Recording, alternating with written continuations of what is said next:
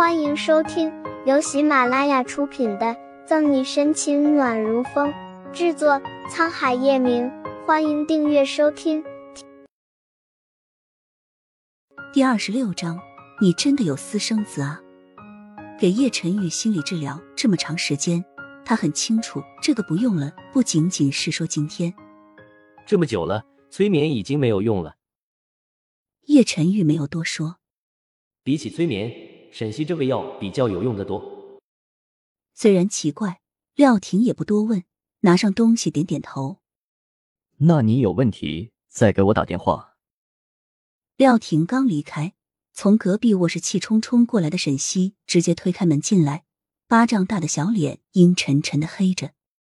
不等沈西说话，叶晨玉便不疾不徐的朝他走过来，看着他手里的吹风机，嘴角勾起一抹弧度。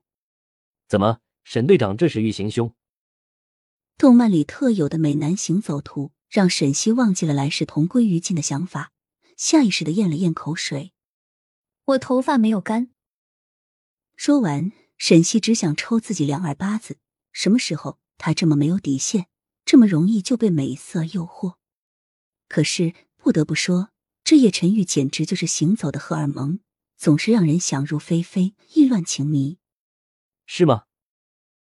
叶晨玉轻挑起沈西一缕还湿润的头发，放在鼻翼间闻了闻。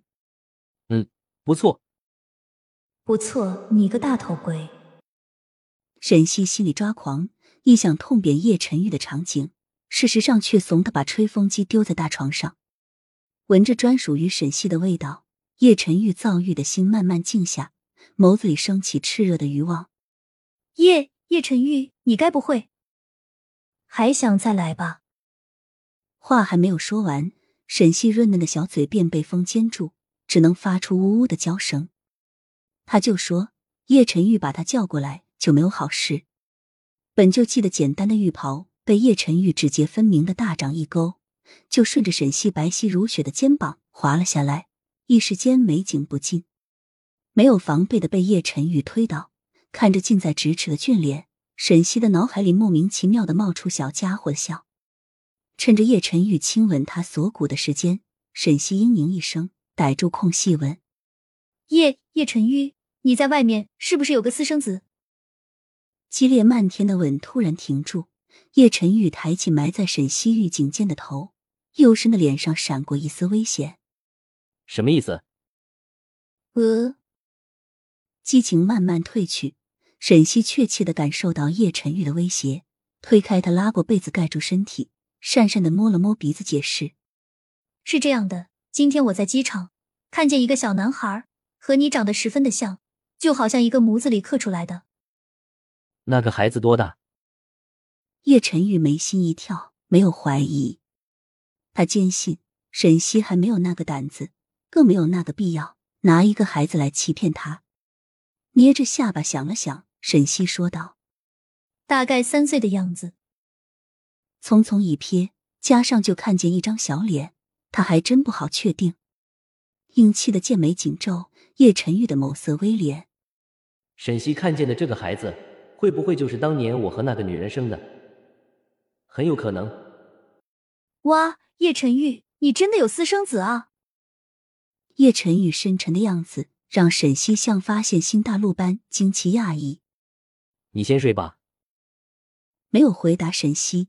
叶晨玉捡起地上的睡袍穿上，离开了卧室。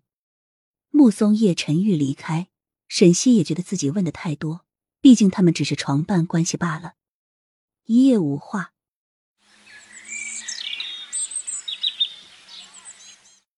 一日，太阳从地平线缓缓升起，透过窗帘缝隙映在沈西熟睡的脸上。临近中午，他才悠悠转醒，因为是周末。他今天并没有去警局，简单洗漱一番，吃了早点后，便在卧室继续整理杨局给他的超市收银台失窃案。沈西刚把超市里近段时间的监控看完，手机就响了起来。看着屏幕上的来电显示，沈西欣然接起：“喂，宋大仙，有什么事吗？不是说苏倩回来一起吃个饭吗？就今天下午吧，还是老地方。”宋氏公馆书房，宋毅手里拿着一个相框，嘴角弯起柔软的弧度。本集结束了，不要走开，精彩马上回来。